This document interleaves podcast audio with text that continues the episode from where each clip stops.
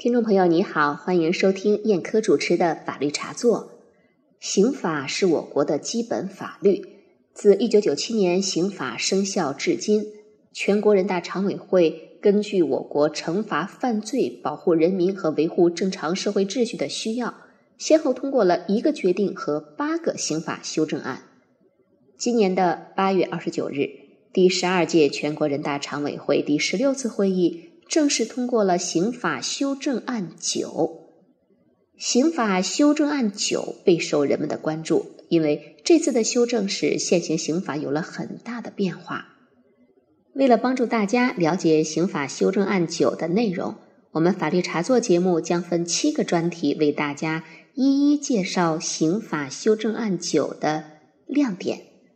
嗯，今天的节目呢，我要为大家介绍的是亮点三。加强人身权利保护。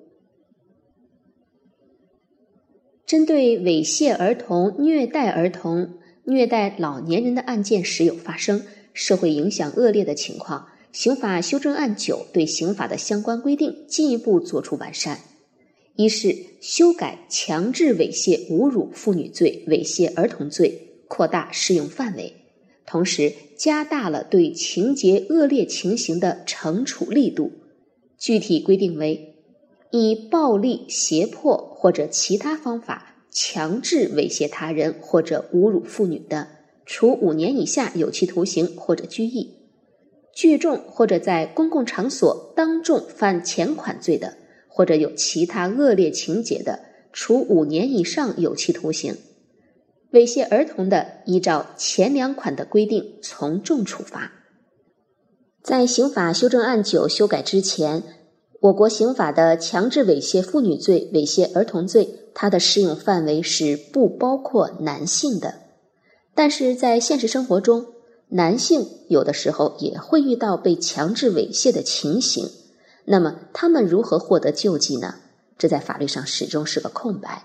嗯，值得欣慰的是，这次刑法修正案九对此做出了扩大适用范围的修改。也就是说，被强制猥亵的男性也有了救济手段，而且这种救济手段还非常的严厉。好，刚才我们介绍的是修改强制猥亵、侮辱妇女罪、猥亵儿童罪，扩大适用范围。呃，下面我们再来看一看，呃，刑法修正案九对于收买被拐卖的妇女、儿童罪的修改。这次刑法修正案九对于收买妇女儿童的行为一律作出了犯罪评价，对收买被拐卖的妇女儿童，对被买儿童没有虐待行为，不阻碍对其进行解救的，将以前可以不追究刑事责任的规定修改为可以从轻处罚，